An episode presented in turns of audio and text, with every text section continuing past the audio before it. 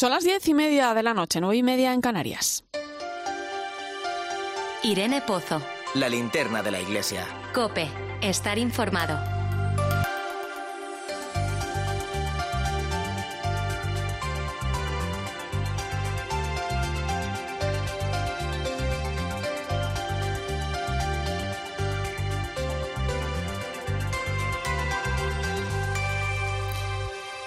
¿Cómo estás? El Papa Francisco ha vuelto a hacer historia por convertirse en el primer pontífice en pisar tierra iraquí. Muchos mensajes y muchos gestos los que hemos vivido estos días. Lo primero, un mensaje de perdón, que en este tiempo de cuaresma cobra un sentido muy especial. Saber pedir perdón y perdonar en un país que ha vivido un auténtico infierno. Un pueblo que ha sido perseguido, que ha sido torturado, que ha sido secuestrado, donde el yihadismo y la guerra han provocado unas heridas que estos días el Papa Francisco ha intentado curar con sus palabras. Reconstrucción, no solo material, también moral y espiritual de la propia persona, reconciliación, fraternidad y el no a la violencia han sido sus principales medicinas. Irak en el corazón del Papa y el Papa en un pueblo que difícilmente podrá olvidar esta visita, que por cierto ya está dando sus primeros frutos. Pero hay más. Se acaba de cumplir un año desde el inicio de la pandemia, un tiempo en el que la Iglesia ha trabajado silenciosa, pero en primera línea de todas las necesidades que iban surgiendo en una sociedad que se ha visto sobrepasada por este virus y sus consecuencias. Caritas presentaba datos esta semana. 500.000 nuevas personas acompañadas a causa de la COVID, principalmente familias que han perdido sus medios de vida, mayores solos y también personas sin hogar. Y la mirada puesta con esperanza en el mundo post-COVID, porque toca seguir trabajando, toca seguir acompañando y toca seguir caminando al lado de una sociedad que debemos reconstruir entre todos, la vida después de la pandemia. Y aquí no nos olvidemos de quién ha sido más sacudido en este tiempo, los más vulnerables. Toca reflexionar, la cuaresma puede ayudarnos a ello, cómo ha cambiado nuestra vida ¿Qué puedo hacer por quien tengo al lado? Una semana más te invito a que nos acompañes esta noche en la linterna de la iglesia. Recibe un saludo de quien te habla, Irene Pozo, en este viernes 12 de marzo. La linterna de la iglesia. Irene Pozo. Cope. Estar informado. Y como cada viernes te invito a que nos acompañes a través de las redes sociales. Estamos en Religión Cope en Facebook y Twitter, hoy con el hashtag Linterna Iglesia 12M.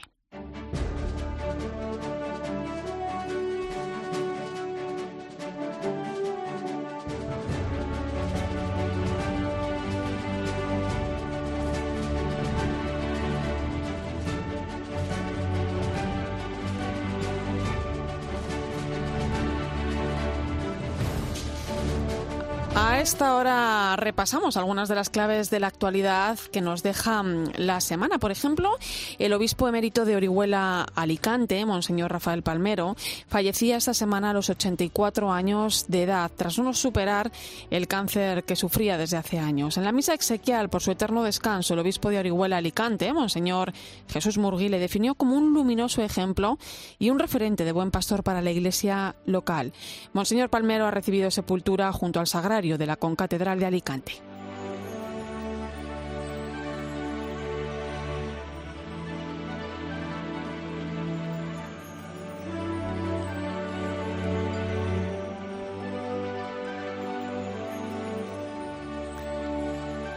Mañana tomará posesión como obispo coadjuntor de Almería, Monseñor Antonio Gómez Cantero.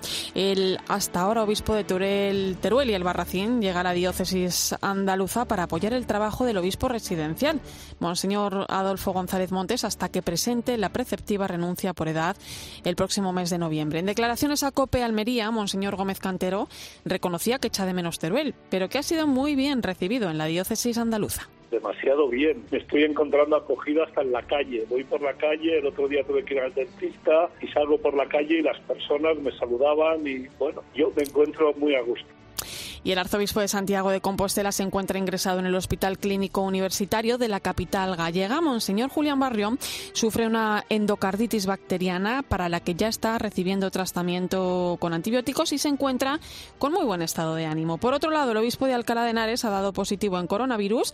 Según ha informado el obispado de Alcalá, Monseñor Juan Antonio Reigpla se encuentra bien, no presenta síntomas relevantes y está aislado en sus habitaciones recibiendo el tratamiento pertinente. Ambos agradecen las muestras de cariño y las oraciones recibidas por su recuperación.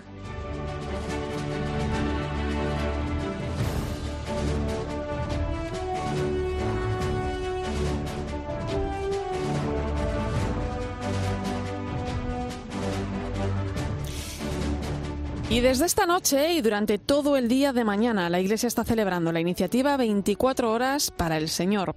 A pesar de la pandemia, el Papa Francisco ha establecido que se celebre de nuevo este año bajo el lema Él perdona todos tus pecados. Desde el Pontificio Consejo para la Nueva Evangelización proponen la apertura extraordinaria de la Iglesia, ofreciendo la posibilidad de la confesión y en un contexto de adoración eucarística animada.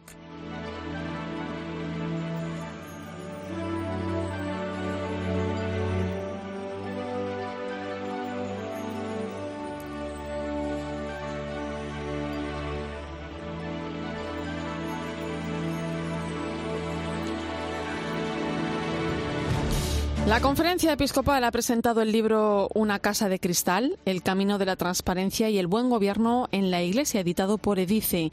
En la presentación participaron el secretario general de la conferencia episcopal, Monseñor Luis Argüello, el director general de publicaciones de la conferencia episcopal y director de Edice, Manuel Fanjul, el fundador de Transparencia Internacional, Jesús Lizcano, y los autores, la directora de la Oficina de Transparencia de la conferencia episcopal, Esther Martín, y el vicesecretario para Asuntos Económicos, Fernando Jiménez Barrio Canal, quien destacaba la importancia que tiene la transparencia para la sociedad. En ocasiones se nos ha podido acusar pues, de, no ser lo suficientemente transparentes como lo que tendríamos que hacer y lo que, y lo que forma parte de la razón de ser de la Iglesia, pero como también se puede ver a lo largo del libro y en la práctica ordinaria, yo creo que la Iglesia en estos últimos años ha realizado un, importante esfuerzo para, para acomodarse a, las exigencias de, de la sociedad y para demostrar su verdadero rostro. Por su parte, Monseñor Argüello invitaba a poner la transparencia en favor de la evangelización. La Iglesia tiene que dar cuenta, tiene que gobernar bien, tiene que ejercitar la transparencia y tiene que humildemente someterse también al control que las reglas del juego del mundo en el que vivimos, pero siempre con una ligera sonrisa. Tenemos un libro de texto para ponerle en práctica, para poder realizar el ejercicio de la transparencia en favor del bien común, sí, en favor de la evangelización. Bueno, pues un libro que ofrece muchas respuestas en torno a la transparencia. ¿Tiene algo que ver la transparencia con la Iglesia? ¿Es algo prioritario? ¿Por qué? ¿Qué pasos concretos se han dado en los últimos años? Ponemos el foco en materia de transparencia.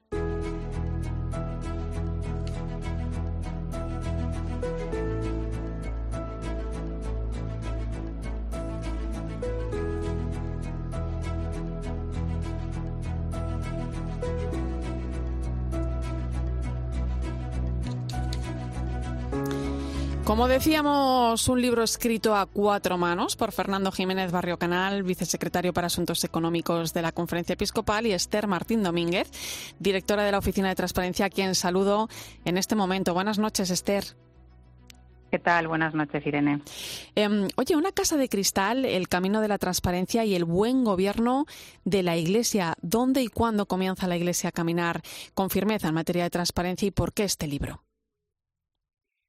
Bueno, eh, es verdad que la, Iglesia mm, no empieza en los últimos años eh, con esto de la transparencia. Em, ya venía de lejos el, caminar en la transparencia, pero es verdad, como dices, que los eh, es en el año 2014 cuando se aprueba el plan eh, de transparencia por parte de la conferencia episcopal, fruto un poco también pues de todo el contexto eh, normativo también que hay en nuestro país, eh, la aparición de la ley de transparencia, etcétera, y las exigencias, ¿no? Pues, pues que, que empieza a ver, pues la Iglesia decide pues que este es el camino, ¿no? Por el que tiene que ir, este es el, el, plan que diseña con actuaciones concretas encaminadas a que pues tanto la conferencia episcopal como las distintas diócesis, las parroquias, etcétera, pues de, España pues puedan orientarse, ¿no? Puedan abrirse pues eh, a, los fieles y a la sociedad.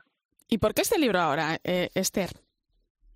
Bueno, pues es eh, una forma también pues de compartir este trabajo de estos últimos años que han sido, pues es verdad que pues intensos, ¿no? En trabajo, eh, pues como digo, por parte de los responsables de, de, administrar los recursos en las diócesis, los ecónomos, eh, pues por parte de todos los que trabajamos en la Iglesia en, en, este ámbito.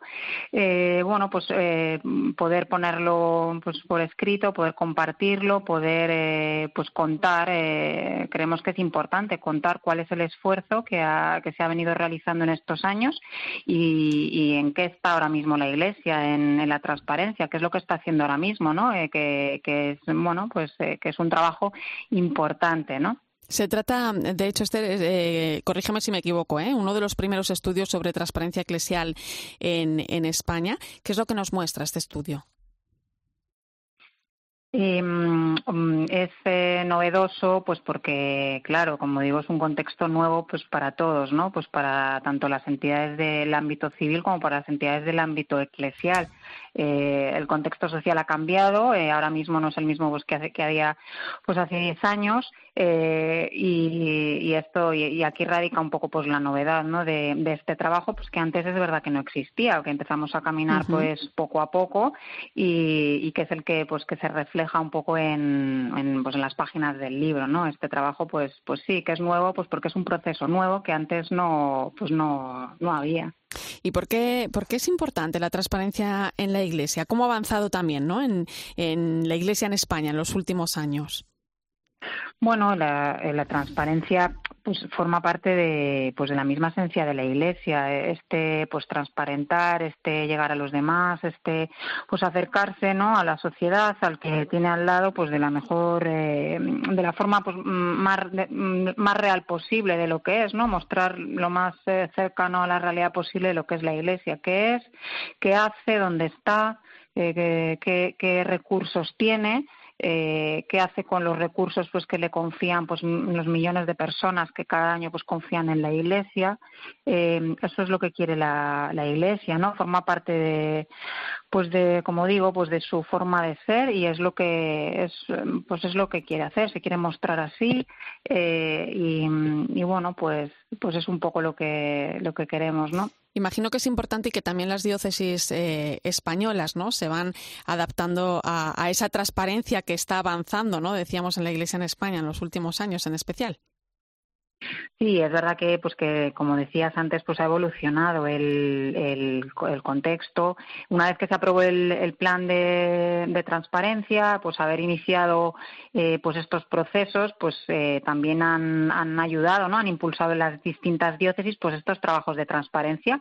Ellas también, pues han visto en, eh, pues en, en este plan, en la creación también de la oficina de transparencia, pues han visto un poco, pues un impulso y han visto, pues verdaderamente que esta era la intención de la Iglesia en España y entonces pues también han querido eh, pues caminar por este camino, se han querido sumar, eh, han ido poniendo pues poco a poco ellos en, marcha también pues sus propias oficinas de transparencia, pues sus protectorados canónicos, sus planes de transparencia, han puesto en marcha pues todos los temas de buen gobierno, ¿no? hemos trabajado de forma conjunta eh, pues los manuales de buenas prácticas, el, el, plan contable para entidades diocesanas, en definitiva pues han empezado a pues a también a reconocerse en este camino, a sumarse y, es verdad pues que el escenario que hay ahora mismo pues es muy distinto, ¿no? Ha evolucionado y, bueno, hay muchas cosas en marcha y que se están haciendo.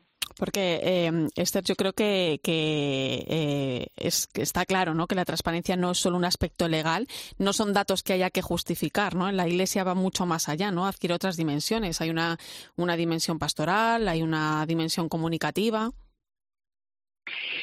Eso es. Es verdad que la, pues la legalidad, eh, la norma, el, sí, un cuadro normativo es, es, importante, pero no es suficiente, ¿no? Eh, la Iglesia también, pues no lo hace solamente por cumplir con esta, pues con esta norma, con esta legalidad, sino que tiene, pues como dices, pues otras dimensiones que superan esta, pues este cumplimiento normativo, ¿no?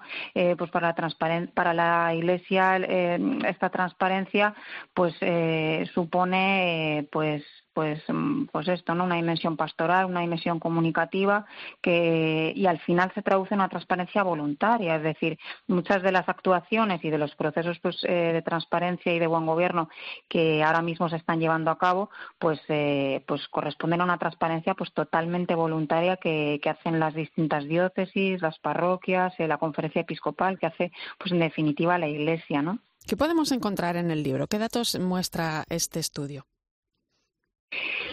Bueno, eh, hay, hay distintos eh, pues capítulos, ¿no? Un poco, pues, en resumidas cuentas, te podría decir que, pues, cuenta un poco cuál es el escenario previo, ¿no? De dónde veníamos, eh, de dónde venía la Iglesia, ¿no? Cómo, pues, cómo surge este concepto de transparencia, porque se da, qué significa, ¿no? Que todavía, pues, algunos nos podemos preguntar, qué, es que, pero realmente qué es transparencia, ¿no? En qué, en qué se concreta y además en la Iglesia, pues, por qué, ¿no? Pues contamos también, eh, pues, pues, por qué es esto, contamos un poco el escenario actual, que es el fruto de todos los trabajos que se han ido poniendo en marcha, de cómo la Iglesia, pues como ya hemos eh, hablado, pues se ha reconocido en este camino, ha visto la importancia y lo ha querido pues incorporar en pues en todas sus tareas, ¿no? En todas las tareas que, que realiza eh, pues estas líneas de trabajo son bastante extensas. Pues, eh, pues te he comentado algunas, pues cuáles son los sistemas contables de las diócesis, el plan contable, el desarrollo de las memorias eh, diocesanas, de la memoria también de actividades que presenta la, conferencia episcopal como un sistema de rendición de cuentas no importante ante el Estado y ante la sociedad. Eh, bueno, la creación de oficinas de transparencia, eh, bueno, pues manuales de buenas prácticas, sistemas de control interno. Eh, de, cumplimiento normativo, del compliance, etcétera, ¿no? Este es el escenario actual. Y luego también, pues, contamos, eh, pues, qué dificultades ha habido en este proceso, en todos estos puntos, porque uno, pues, se encuentra con, bueno, pues, con frenos, con dificultades, como es lógico, y, pues, bueno, como, pues, mm, compartiendo un poco esta experiencia, pues, que sirva también, pues, para poder superar, ¿no? Eh, pues, eh, las personas o que se encuentren, que inicien estos procesos de transparencia también en otras entidades de la Iglesia o que sigan, pues, afianzándolos. Y luego pues también se cuenta un poco pues cuál podría ser o cuál intuimos que puede ser el escenario futuro, ¿no? Eh, pues, pues, a dónde tenemos que seguir caminando. Un poco en resumidas cuentas pues es, pues es esto. Em, eh, Esther, eh, ¿cómo valora la sociedad española este asunto de la transparencia? No sé si tenéis ecos. Mm, la, nosotros creemos que mm, indudablemente, ¿no? O sea, es eh, sin lugar a dudas la sociedad valora la transparencia, eh, en concreto, pues de la Iglesia en general, ¿no? es un valor hoy en día, pues muy, pues muy importante, ¿no? Para, pues para todos los ciudadanos. Eh, lo comentábamos también el otro día, pues debido también un poco a la desconfianza que, pues que hay un poco también instaurada de la sociedad, pues se hace necesario, pues el poder confiar, ¿no? En una institución, en una, además una institución que, que yo le deposito pues eh, pues dinero no en este caso eh, pues hace falta pues mm, pues más transparencia más claridad más eh, tener uno pues la seguridad de que se trabaja con honestidad no y mm, la sociedad lo valora y valora pues todas las dimensiones de la de la transparencia todo el crecimiento que ha realizado la iglesia pues bueno podemos remitirnos también un poco a la confianza que se sigue depositando en ella no pero creemos que, que al final poder mostrarnos pues como somos, ¿no? Poder acercarnos de una forma pues más, como digo, pues más sencilla, más pues más cercana. Eh, contando pues lo que somos, lo que tenemos, lo que pues lo que hacemos, cómo se hace, ¿no? Pues también, creemos que, se valora. También este eh, sirve este estudio, este libro, para hacer autocrítica. Sí, bueno, claro, eh, ayuda, ¿no? Ayuda, pues como eh, te digo, es una experiencia, ¿no? Es un, pues, pues es muy experiencial, ¿no? El libro, entonces, pues, pues también ayuda eh, para, para mirar al futuro y, pues, para mejorar, pues también uno tiene que, ¿no? Pues que pues que hacer un poco de autocrítica, ¿no? De ver pues qué cosas eh, hemos hecho mal, qué cosas pues podemos, ¿no? Volver a caer en hacer mal o todavía pues falta por, por mejorar, ¿no? Eh, claro que sí y es importante también porque para, para seguir dando un paso adelante, ¿no? Pues es importante saber que, oye, pues que qué piedras hay ¿no? en el camino. Pues todo un desafío el de la transparencia que nos viene a decir que vamos por buen camino, eh, que se sigue avanzando, que quedan cosas por hacer y como dijo el secretario general de la Conferencia Episcopal, Monseñor Luis Argüello, en la presentación, se trata de hacer visible lo invisible y mostrar un estilo de buen gobierno. Esther Martín, directora de la Oficina de Transparencia de la Conferencia Episcopal Española, gracias por tu trabajo y, gracias también por tu tiempo. Un fuerte abrazo. Gracias, Irene. Escuchas la linterna de la iglesia. Con Irene Pozo. Cope, estar informado. Pues 10 y 49 minutos de la noche, 9 y 49 en Canarias. Ponemos el foco ahora en una realidad que venimos viviendo desde hace meses, las consecuencias que va dejando la pandemia. A punto de cumplirse el primer aniversario de la declaración del estado de alarma, consecuencia de la COVID-19, Caritas Española ha presentado el balance de su respuesta en estos meses a los graves efectos sociales y económicos de la pandemia. Gracias a las donaciones de más de 70.000 personas, se han recaudado 65 5 millones de euros durante este año. Un dinero que a las 70 caritas diocesanas han invertido en responder a las peticiones de ayuda para atender situaciones de emergencia de personas y familias vulnerables. Caritas ha contabilizado 500.000 nuevas solicitudes de ayuda en este año y, y, en esta presentación de estos datos, la secretaria general de Caritas Española, Natalia Peiro, señalaba efectivamente cuáles son y, han sido las prioridades en estos últimos meses. Poder mantener el apoyo y la actividad con las familias que ya estábamos trabajando y cuya situación se había agravado durante esta crisis. Por otro lado, acompañar y acoger a esas familias que venían por primera vez debido a la situación sobrevenida ante esta realidad. Y en tercer lugar, adaptar la situación del voluntariado y de las personas contratadas a la nueva situación. Nos hemos tenido que reinventar por su parte, el presidente de Cáritas, Manuel Bretón, fue el encargado de agradecer la solidaridad de los más de 70.000 donantes que en estos meses han sostenido económicamente la labor de Cáritas. Al decir gracias reconocemos el esfuerzo de todas y cada una de las personas que nos han ayudado y sin embargo, aún, aunque nos duela decirlo, esto no ha llegado a su fin. No podemos olvidar que las consecuencias económicas van a dejarse notar durante mucho tiempo, especialmente entre las personas más débiles y en situación más precaria. También entonces nos tendrán a su lado. El año 2020 ha sido uno de los años más duros de los últimos tiempos y como muchas veces ocurre, los más afectados han sido los que ya estaban necesitados. Como vemos en las peticiones de ayuda recibidas por Cáritas, una de cada tres personas es nueva o hacía más de un año que no acudía buscando ayuda y un 26% de quienes recurren a Cáritas a causa de esta crisis lo hacen por primera vez. Personas que tienen nombre y apellidos, que son como tú y como yo.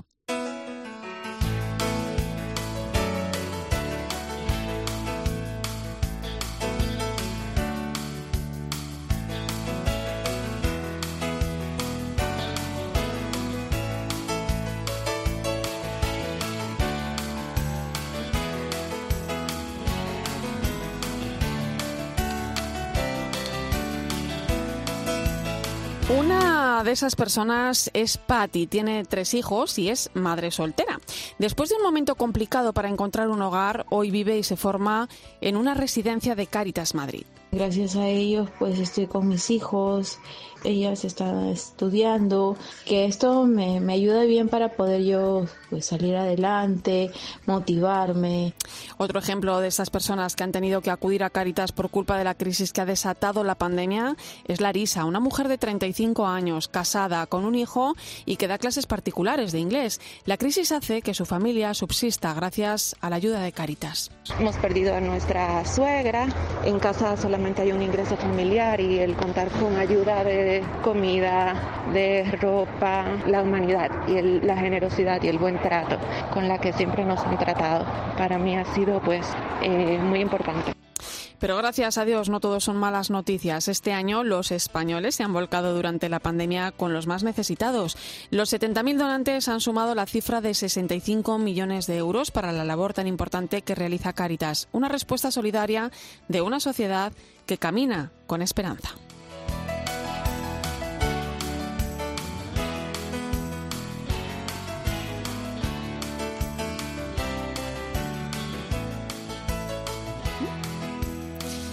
Y echamos la vista ahora hacia nuestras diócesis. Te cuento otros asuntos destacados de la semana.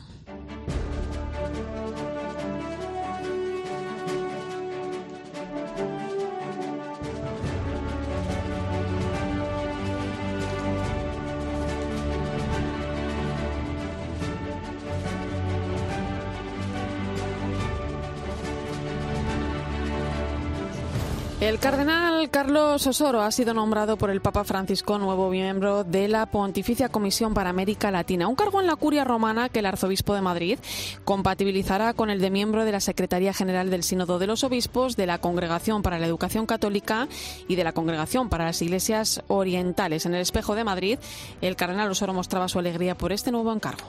Sido una, una gracia más que me concede el Papa Francisco, ¿no? Y, y, que lo haré con muchísimo gusto, porque para mí América Latina es una parte importante, ha sido siempre de mi vida, de preocupación y de ocupación también. Nos vamos hasta la diócesis de Barbastro Monzón, que está de celebración. Tras décadas de litigios con el obispado de Lérida, finalmente han recibido el cuarto y último cargamento de 41 obras de arte que les pertenecen y que se encontraban depositadas en el Museo Diocesano Ilerdense. Se unen así a los 70 que ya había recibido la diócesis aragonesa hasta totalizar los 111 que reclamaba, como explica el vicario general de la diócesis de Barbastro Monzón y director del Museo Diocesano, Ángel Noguero. Para nosotros simboliza sencillamente el concepto de que cada cosa tiene que volver a su sitio. Y por fin esto está donde tiene que estar, que es en Aragón. Escuchas la linterna de la iglesia. Con Irene Pozo. Pues son las 11 y 55 minutos de la noche, tiempo aún para contarte una historia que nos sorprendía esta semana. Es uno de esos testimonios que rápidamente han dado la vuelta a medio mundo, de esos que contagian y que merecen la pena conocer. Jesús mismo dijo, dejad que los niños se acerquen a mí y ellos sin duda son muchas veces un ejemplo para los mayores. Teresita Castillo nació en Madrid hace solo 10 años. Ha estado gravemente enferma y el día de la fiesta de la Virgen de Lourdes el Padre Ángel Camino fue a visitarla. El sacerdote se encontró con estas palabras. Ser misionera es para llevar a la gente al cielo. Y estos días que está malita, eh, lo está ofreciendo por gente.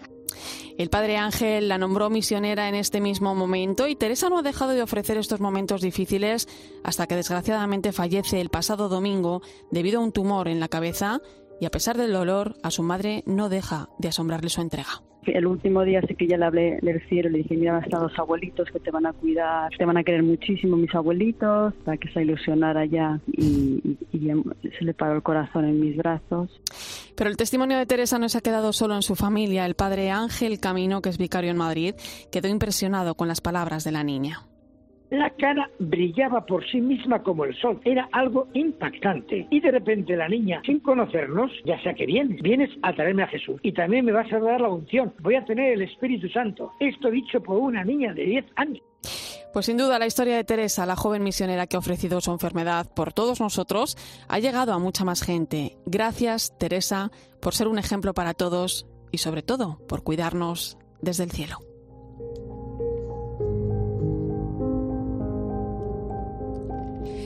A partir de las 11 de la noche, las 10 en Canarias, vamos a hablar con un sacerdote que está en Bagdad, que ha tenido oportunidad de vivir muy de cerca la visita del Papa Francisco a Irak y con él concelebró en la misa celebrada en Erbil. Nos contará su experiencia a partir de las 11 de la noche. Sigue a Irene Pozo en Twitter en arroba religión-cope, en nuestro muro de Facebook Religión Cope y en cope.es.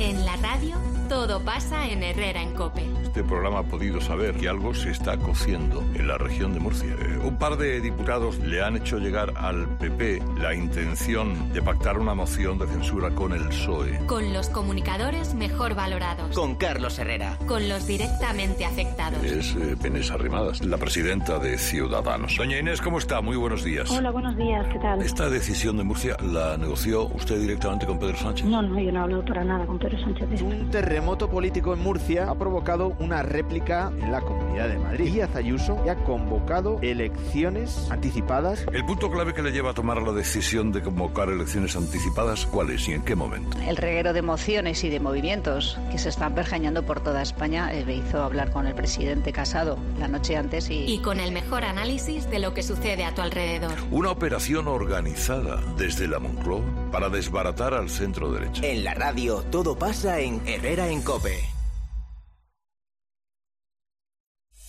Escuchas la linterna de la iglesia. Y recuerda, la mejor experiencia y el mejor sonido solo los encuentras en cope.es y en la aplicación móvil. Descárgatela. De repente trabajas desde el sofá, de repente llevas mascarilla, de repente llevas gel, de repente vives en otra ciudad, en otra casa, de repente en el campo, de repente cambias de amigos, de novia, de repente te dejan viajar, de repente no te dejan salir de casa. En un año pueden cambiar muchas cosas, incluido tu coche. Volkswagen Flex Renting. Conduce un sub de Volkswagen durante un año y luego, ya veremos, seguro y mantenimiento incluidos en tu cuota mensual. Consulta condiciones en Volkswagen.es.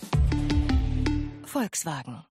Precio, calidad, un experto ahorrador se fija en todo. Por eso recomienda marca Carrefour, porque hemos bajado el precio a más de mil productos y seguimos bajándonos. Como al pack de 12 yogures desnatados 0% con frutas Carrefour a solo 1,99€ hasta el 23 de marzo. Tu compra segura. Carrefour, todos merecemos lo mejor.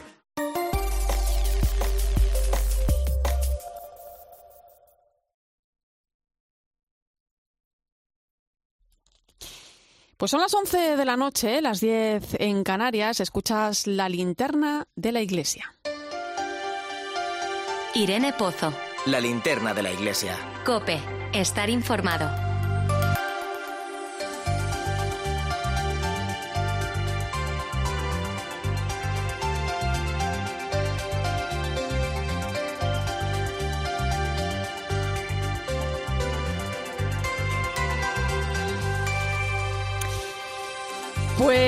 Pues 11 de la noche y hoy sí que sí viajamos hasta el Vaticano con nuestra corresponsal Eva Fernández. Buenas noches, Eva. Muy buenas noches, Irene. Oye, ya han pasado unos días desde el regreso de Irak, donde has acompañado al Santo Padre, donde has hecho un trabajo maravilloso, del cual yo personalmente te estoy muy agradecida, Eva. Imagino que mm, ha sido un viaje lleno de emociones, ¿no? ¿Cómo lo has vivido? Bueno, pues la verdad es que estoy segura de que va a ser muy difícil que volvamos a realizar un viaje en el que se den las circunstancias que han ocurrido en este de Irak, ¿no? En plena pandemia, en un país en el que es difícil garantizar la seguridad en medio de personas, entre personas que han visto morir ante sus ojos a sus familiares por no renegar de la fe, ¿no? También haber escuchado al Papa durante tres días afirmar que la reconciliación es posible en ese mismo suelo donde los yihadistas proclamaron el califato, ¿no? Y que, y que además haya recibido aplausos por parte de las autoridades a su no rotundo a la instrumentalización del nombre de Dios, ¿no? O sea, estos días, yo la verdad, Irene, justo, justo por cierto, el viernes pasado estábamos allí y hablábamos Sí. desde Irak, ¿no? En estos días mm, que estoy intentando asimilar todo lo vivido, creo que, que esa semilla que ha dejado el Papa en el país, en el fondo, es una provocación esperanzadora para todos los cristianos, porque, porque les ha animado a ser promotores de concordia entre sus vecinos, aunque algunos de sus vecinos les hayan traicionado, ¿no? Y sobre todo eh, les ha ayudado a recuperar la, la dignidad, ¿no? Y, y fíjate, hoy mismo, mm, eh, hablando de estas semillas, eh, a mí me ha, me ha emocionado cuando nos hemos enterado de que el primer ministro de Irak ha invitado al gran imán de Al-Assad, a Ahmed Al-Tayed, a visitar Irak, ¿no? ¿En serio? Entonces, Fíjate, sí, sí, sí, ha sido una noticia de esta tarde. Entonces, ahí ya vemos los frutos, ¿no? Mm, Los sunitas y los chiitas, las dos grandes ramas mm, del Islam que no siempre se han llevado bien y que mm, y que bueno, pues pues de repente se va el Papa y este acercamiento, ¿no? Esta invitación eh, concreta que visite el país, pues ya vemos que mm, es un fruto de este viaje y, y que el Papa ha dejado en evidencia que las religiones no son la causa de conflictos y de división, sino más bien de concordia. Tú fíjate, Eva, porque lo que decía el Papa también esta semana en la audiencia general, ¿no? Cuando hacía balance del viaje, decía el pueblo iraquí tiene derecho a vivir en paz, ¿no? Hablaba de nuevo del gran desafío que es la fraternidad. Sí, sí, es una suerte, la verdad, Irene, eh, que siempre al regreso de cada viaje el Papa aproveche la audiencia para hacernos un resumen del viaje, sobre todo porque ahí tenemos la seguridad de que se va a fijar en lo que él considera que es lo realmente importante, ¿no? Y, y es cierto esto que dices, ¿no? Eh, era bonito como el Papa decía que, que, su alma estaba llena de gratitud, ¿no? Y que, y que intentó mm, ir a ese viaje en nombre de la Iglesia Católica llevando la cruz que ellos llevan desde hace años, ¿no? Y, y un sufrimiento que él vio con sus propios ojos al ver en Mosul las heridas de las destrucciones, ¿no? Y escuchando a todos los cristianos, esos testigos que habían sobrevivido a la violencia. Y, pero justo, mm, y eso es lo bonito, el Papa lo recordaba en la audiencia, que mm, el Papa dice, vi, vi esperanza la esperanza de abrirse a un horizonte de paz y fraternidad, lo que acabas de comentar, ¿no? y, mm, y, de hecho hay una reflexión que hizo el Papa en la audiencia que que es muy interesante, ¿no? Mm, que la guerra es un monstruo que, y que mm, con el cambio de época se va transformando y continúa devorando a la humanidad, ¿no? Y advirtió que la respuesta a los conflictos no podía venir con más guerras, sino con la fraternidad. Son mensajes de calado, ¿no? Porque mm, esto que has comentado tú es un desafío para Irak y para todas las religiones en conflicto mm, y, y, yo creo que, que, les va a quedar claro a todos los mm, a todos los eh, digamos las instituciones y los países de alrededor que tienen mucho que ver eh, y que tienen que apoyar, ¿no? a ayudar a Irak a que recupere esa dignidad que le pertenece. Eva, yo no sé si serías capaz de, resumir con pocas palabras eh, este viaje. Bueno, pues diría que mm, increíble, reconfortante para el alma de, todos los, iraquíes y los que no somos iraquíes y sobre todo pues, pues esta, esta semilla, esta semilla de fraternidad que el Papa ha dejado y que, y que ya estamos viendo los frutos. Pues querida compañera Eva Fernández, corresponsal en Italia y el Vaticano, gracias una vez más por tu trabajo. Descansa lo que te dejemos y, y un fuerte abrazo. Cuídate. Un abrazo muy fuerte a todos.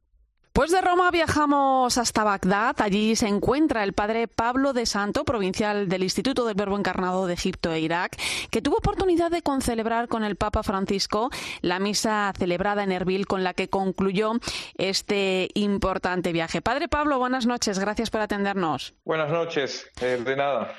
Em, ¿Cómo han vivido ustedes esta visita del Santo Padre Irak? Bueno, la verdad que eh, la vimos con mucha expectativa. Eh, acá mm, hay dos sacerdotes que están misionando hace tiempo en Irak, hace como 12 años, pero eh, era la primera vez acompañando a uno, porque ahora está uno de ellos. Así que uno se quedó del lado de Bagdad y yo me fui para el lado de Erbil, al norte, para poder estar con el Papa. Em, y ahora que han pasado unos días, ¿qué es lo que queda allí? ¿Qué ambiente o qué mensajes resuenan de esta visita? ¿Cómo ha calado ¿no? el mensaje del Papa Francisco en el pueblo iraquí? Yo creo que, que bueno, eh, ha hecho, no sé, mecha, eh, pero que lleva su tiempo. Eh, se está medio como que se está pensando, reflexionando, para los cristianos le ha hecho muchísimo, muchísimo bien necesitaban esa palabra de aliento, necesitaban eh, que, el pastor, eh, el jefe, como, como si saca jefe de tribu, viniera a verlos, le diera esa paz interior, eh, la esperanza de una, de una sociedad mejor y de que se pueda vivir en, concordia y en tranquilidad. Y de los otros lados, me parece que las otras religiones también son mensajes que se tienen que ir meditando y reflexionando y que, que pueden llegar a dar muchos resultados. Porque, padre, efectivamente, no sé si ha tenido usted ya oportunidad de compartir impresiones, esas primeras impresiones con la comunidad cristiana. Creo que los cristianos efectivamente necesitaban contarle al Santo Padre su experiencia y, bueno, el Papa Francisco les ha colocado precisamente en el centro de la Iglesia. Sí, sí, no, tal cual. Ellos necesitaban contar porque es eh, los cristianos son muy, muy sufridos, ¿no? Y verdaderamente el Papa quedó impresionado en sus testimonios también que dio en el avión eh, cuando regresaba de la capacidad que tienen de ser verdaderamente cristianos, de perdonar, ¿no? Y ellos necesitaban que el Santo Padre y también el mundo, a través del Santo Padre, se, eh, escucharan esos testimonios, ¿no? Una iglesia de mártires, una iglesia muy golpeada, por eso lo necesitaban, necesitaban su visita, la esperaban. Testimonios muy valientes también, ¿eh? y también ese mensaje de perdón, sí, sí. Em, eh, padre Pablo, el Papa se despedía de Irak con una misa que usted tuvo la oportunidad de concelebrar en, en Erbil. Lo hacía lanzando un mensaje de unidad, un mensaje de paz, de prosperidad. Él decía, Irak permanecerá siempre conmigo en mi corazón, ¿no? Eh, ¿Cómo vivió usted personalmente ese momento, esa Eucaristía? La verdad fue muy emotiva. Eh, yo me preparé casi cuatro días porque tuve que ir cuatro días antes por el toque de queda y la complicación de la seguridad. Entonces lo estaba esperando y ver eh, la alegría, la preparación de los sacerdotes, los religiosos, especialmente locales, de la gente. El estadio había 10.000 personas porque eh, no podían entrar más por el tema del COVID, pero la calle, cuando, cuando lo esperaban a él, me dijeron que habían casi como 50.000 personas esperándolo eh, y bueno, eh, la alegría, no solamente cristianos, ¿no? también musulmanes, pero la Santa Misa fue muy especial, especialmente la viví yo especial por eh, ser sacerdote y las palabras del Papa y las palabras precisas en ese, en ese momento, ¿no? y a, y a esa gente. Pues está claro que comienza una nueva etapa en la Iglesia en Irak. Muchos serán los frutos de esta visita, algunos ya, ya los conocemos, y un mismo camino por recorrer, el de la unidad y la fraternidad. Padre Pablo de Santo, provincial del Instituto del Verbo Encarnado de Egipto e Irak, gracias por su tiempo y mucho ánimo. Un fuerte abrazo. No, de nada. Igualmente y que Dios lo bendiga. Escuchas la linterna de la Iglesia. Con Irene Pozo. Cope. Estar informado. Pues 11 y 10 minutos de la noche, una hora menos en Canarias. Entramos directamente en tiempo de tertulia. Hoy me acompañan el rector de la Universidad Eclesiástica de San Damaso, Javier Prades. Bienvenido. Buenas noches, Irene, a todos. Y la directora de la revista Eclesia, Silvia Rozas. Buenas noches. Muy buenas noches. Em, bueno, hemos vivido todos muy de cerca este viaje a Irak del Papa Francisco, que es cierto que deja varios mensajes, pero no sé si os atrevéis a empezar con un titular, Javier. Bien, yo creo que el Papa ha acercado al presente a la figura de Abraham, el amigo de Dios, que comienza en aquellas tierras la gran aventura del diálogo salvador con los hombres y justo en esas tierras martirizadas y sufrientes se ha vuelto a dar la posibilidad de que cristianos, musulmanes, chiitas en este caso, pero también los judíos seamos y nos reconozcamos como amigos de Dios. Es decir, cuatro mil años se, se condensan en el presente. Silvia. Bueno, es difícil, ¿eh? es difícil eh, resumir o quedarse con un mensaje. Yo quizá em, en este momento, viendo la situación, eh, después de una semana, me quedo con que, es, que callen las armas y construir juntos este país a través del diálogo. Fijaros, primer viaje internacional del Papa Francisco desde que comenzara la pandemia, eh, pero que para contextualizarlo bien quizá debamos retroceder en el tiempo hasta esa declaración sobre la fraternidad humana que se firmó en Abu Dhabi en 2019 entre el Papa y el gran imán de Al-Azhar, de la rama suní, y, y, algo más reciente, ¿no? Esa encíclica Fratelli Tutti del Santo Padre, Javier. Desde luego son ejes muy importantes. Si quieres, podríamos todavía retroceder al viaje del Papa a Egipto, que yo creo que fue el antecedente más, más claro de esta, de esta grandísima iniciativa del Papa en Oriente Medio. Para mí es una de las características más valiosas del pontificado, lo que está haciendo el Papa en Oriente Medio con las poblaciones cristianas de Oriente, que son, deberíamos venerarlos a los cristianos del Oriente Medio, cristianos orientales, pero también con este dificilísimo diálogo con el mundo islámico que todo, todos dábamos por perdidos, ¿no? Sentados aquí en nuestras mecedoras en Europa, eh, protestamos y nos lamentamos y nos parece que es imposible y el Papa ah, está mostrando que, que, hay, que hay margen. Yo creo que, que hay, una, hay una línea de trabajo Egipto, Abu Dhabi, ahora eh, Irak, que es verdaderamente profética, verdaderamente profética. Yo creo que el, el, el modo en el que el Papa nos mueve la silla a todos para que salgamos de los clichés, de los tópicos, ¿no? O sea, te dicen musulmán y se nos llena la cabeza de prejuicios. eh, no pensamos en nuestros hermanos de Oriente Medio y el Papa ha estado en el Egipto de mayoría sunita como ha estado ahora en el Irak de mayoría chiita y veremos. Yo ya ahora estoy a la expectativa de que es lo siguiente y que veamos. Fijaros lo que nos contaba Eva hace, hace unos minutos, que el primer ministro iraquí ha invitado al gran imán de Al-Azhar a visitar Irak. Eh, noticia de esta misma tarde. y realidades impensables que mm. parecerían de ciencia ficción, siempre nos parece que el mal puede más, siempre nos parece que la violencia, que los asesinos, que el odio, que la separación es lo más y que el bien es inerme, que el bien es impotente, que no merece la pena la lógica del bien, la lógica del testimonio. Y gracias a Dios, eh, mirando al Papa y viendo lo que sucede, comprendes que es una acción eh, movida por el amor de Dios que tiene un impacto social, humano, cultural y político de primer nivel. Em, el viaje ha cumplido totalmente las expectativas porque ha tenido además el Papa palabras para todos allí en, en Irak. No solo ha hablado, se ha referido a los cristianos y musulmanes, sino también a otras minorías que han experimentado un verdadero genocidio, por ejemplo los yazidíes. Silvia. Claro, yo creo que el Papa mm, eh, no se quería centrar solo, exclusivamente en los cristianos, ¿no? Eh, el viaje, pues empezó eso, primero las autoridades, después lo que es la Iglesia local y los mensajes iban calando, cada vez eran eh, mensajes más contundentes, ¿no? Y claro, pues va a las minorías, ¿no? va a esos pueblos que realmente han sido masacrados.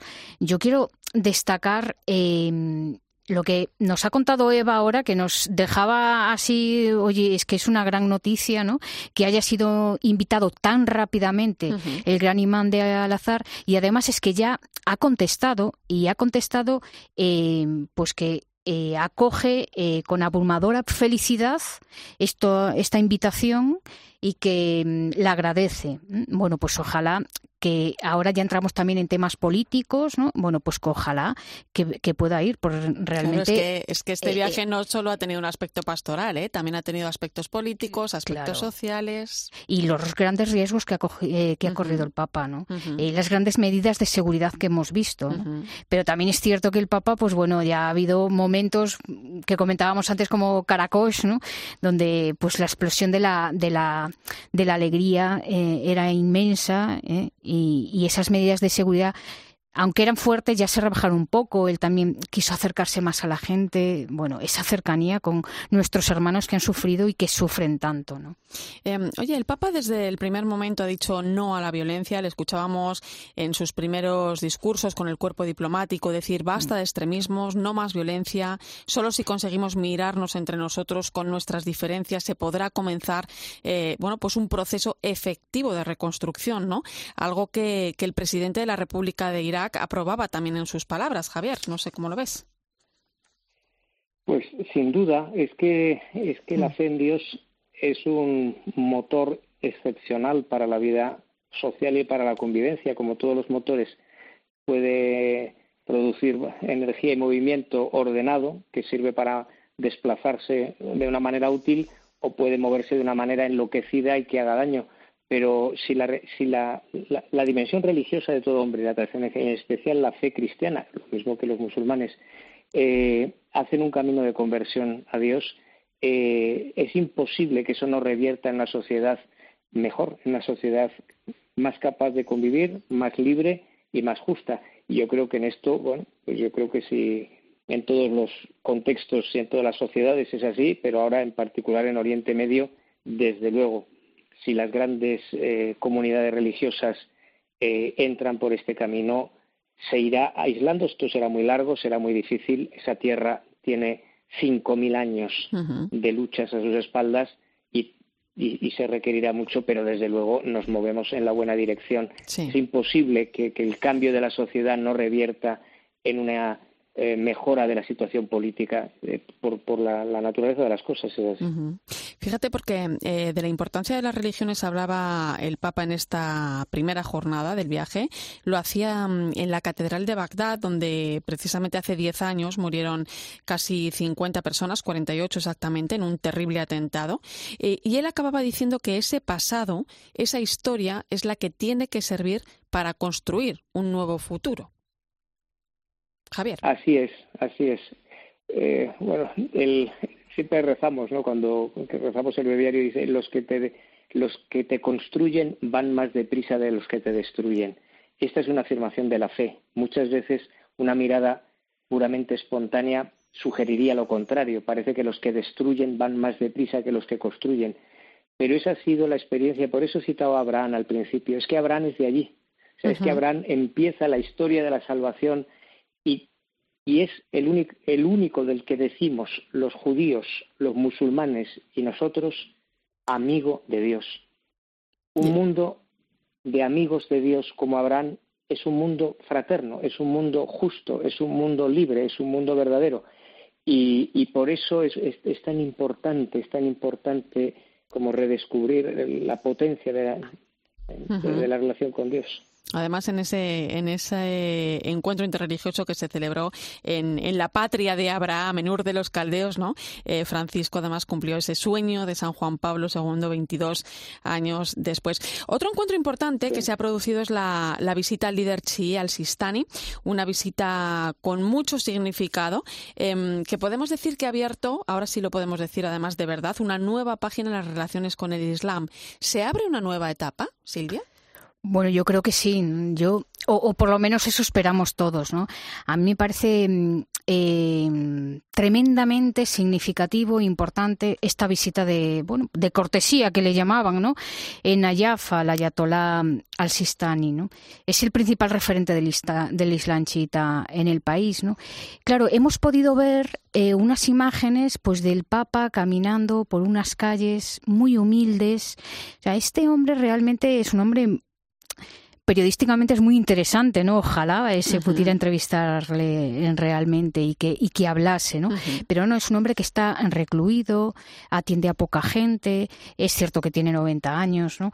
Pero es que el Papa ha estado con él 45 minutos y según comentó el Papa en el viaje eh, de vuelta a Roma, eh, pues al Sistani se levantó dos veces, que es algo que no suele hacer, ¿no? Y es cierto que el Vaticano bueno, pues esta semana ha distribuido alguna foto en la que se les ve a los dos de pie. Mm, ojalá pudiéramos saber un poquito más de ese encuentro es porque señor es un hombre de 90 años que suele recibir además a, a, la gente a sus invitados a la gente que recibe sentado efectivamente al Papa le recibió Sí, le recibió en pie. La, oficina de, de Al-Sistani lo que comunicó después a los periodistas es que mm, estuvieron hablando, bueno, de que los cristianos han de poder vivir en Irak. Y es que este es un mensaje que tiene el chiita. Entonces, es vivir en Irak en paz y en seguridad. ¿no? Este es un hombre que está a favor de la separación de los poderes. ¿no? Entonces, eh, ha hecho mucho por el país. ¿no? Yo creo que es bueno, yo creo no, es histórico el encuentro. Eh, además es histórico el encuentro en esta ciudad, en Nayab, ¿no? que es la tercera ciudad santa para los musulmanes chiitas. ¿no? Mm, es un clérigo muy influyente en Irak, ¿no? Y bueno, pues ojalá, ojalá mm, revierta esto mucho más. Ojalá hubiese un encuentro, ¿no? Mm. Pues con el gran imán al ojalá ojalá firmen también esa declaración de fraternidad. Ojalá. Em, sí, Javier. Eh, yo pensaba cómo eh, en su momento el gesto que hizo Juan Pablo II en Asís eh, tomó la delantera, es decir, sorprendió en la propia Iglesia, obligó a rectificar hábitos mentales y costumbres y, y, dio un paso adelante, pues que que en teoría vendría de debajo y como tantas veces en la historia de la Iglesia, los papas impulsan, tiran de la Iglesia dando ellos los primeros pasos. Ahora lo mismo es el Papa el que nos está arrastrando a todos. O sea, si el Papa no se mueve, estas cosas no estaríamos hablando de ellas. Simplemente es que no existirían. y, ha pasado muchas veces. Este es un signo maravilloso de, del valor que tiene eh, de anticipación, mm. de impulso, en tantas otras causas como las que está promoviendo el Papa, pero es que esta es a priori la das tan por perdida, o sea, parece tan imposible que te das cuenta de que, de que el Señor de algún modo asiste y sostiene de una manera muy singular el ministerio petrino. Como, como valor profético y como valor de unidad. Fijaros en, la imagen tan potente del Papa en, Mosul, eh, entre los restos de lo que hace años fueron iglesias, eh, donde eh, lo destruyó todo el Estado Islámico, ¿no? Pero ver al, al, Papa en el mismo lugar donde se proclamó el califato, donde el Daesh dijo que conquistaría Roma, que llegaría hasta el Papa, o sea, por lo tanto, que el Papa haya estado allí deja un mensaje con, muy fuerte. Sí, son imágenes tremendas. Mm, por una parte, pues son imágenes que dices, eh, el Papa ha pisado eh, pues la tierra eh, de, tantos mártires. Javier, yo creo que también estarás de acuerdo que mm, pues el Papa Francisco ha puesto, al menos este fin de semana, ha puesto en el centro de la Iglesia a a Irak y a los mártires, ¿no? A las personas que mueren por su fe. Y entonces nosotros, pues que vivimos tan cómodamente nuestra fe, pues también a lo mejor nos deberíamos de sentir interpelados, ¿no? Con, bueno, o por lo menos más hermanos. Un desafío al mundo, quizá. Este Realmente, yo lo he vivido así, ¿no? Es, es muy así, es muy así. Yo lo pienso siempre de los cristianos de Oriente, especialmente de Oriente Medio, pero también de Pakistán, de otros países donde, donde salir a la calle o ir a misa el domingo es poner en peligro la vida. ninguno de nosotros va a misa el domingo pensando seriamente que está poniendo su vida en peligro. Ninguno. Eh, sería sería una, una, pura fantasía decir que eso está en el... Pero, pero, pero estas personas saben que ir a misa ha podido coincidir muchas veces con el, con el correr peligro, como, como sucedió ¿no? en el episodio que gracias a Dios el Papa rescata. son, son un camino, además, por el que debemos pasar para, para dialogar con el, con el mundo islámico. Y el Papa yo creo que, que lo ha hecho soberanamente bien, vamos, yo no tengo más que, que decir, qué bien que podemos que podemos seguirle, podemos como, como, decías. ¿no? Podríamos estar hablando de, de, este viaje y yo creo que lo vamos a estar haciendo todavía, ¿eh? porque queda mucho, quedan muchos frutos como lo que mm. acabamos de conocer esta tarde, eh, de esa invitación al gran imán de Al-Azhar eh, a visitar Irak. Quedan muchas cosas todavía por ver y, y, por supuesto, recordaremos este viaje, igual que estamos recordando en el año 2019 esa declaración de fraternidad que se, que, que se firmó en, en Abu Dhabi. Nos quedamos sin tiempo, compañeros. Ha sido un placer, Javier Prades. Gracias. Gracias, Irene. Gracias a todos vosotros. Un abrazo. Silvia Rozas, hasta pronto. Nada, muchas gracias. Buenas noches. Y mm, nos vamos hoy precisamente con las palabras del Papa Francisco al término de la misa que presidió en Nerville, que puso fin a este histórico viaje. Irak permanecerá siempre conmigo en mi corazón. Les pido a todos ustedes que trabajen juntos en unidad por un futuro de paz y prosperidad que no discrimine ni deje atrás a nadie. Palabras del Santo Padre que debemos acoger también cada uno de nosotros en nuestras distintas realidades. Gracias por acompañarme en esta noche y gracias por mantener la linterna de la Iglesia encendida. Te dejo con el partidazo de Cope y Joseba Larrañaga.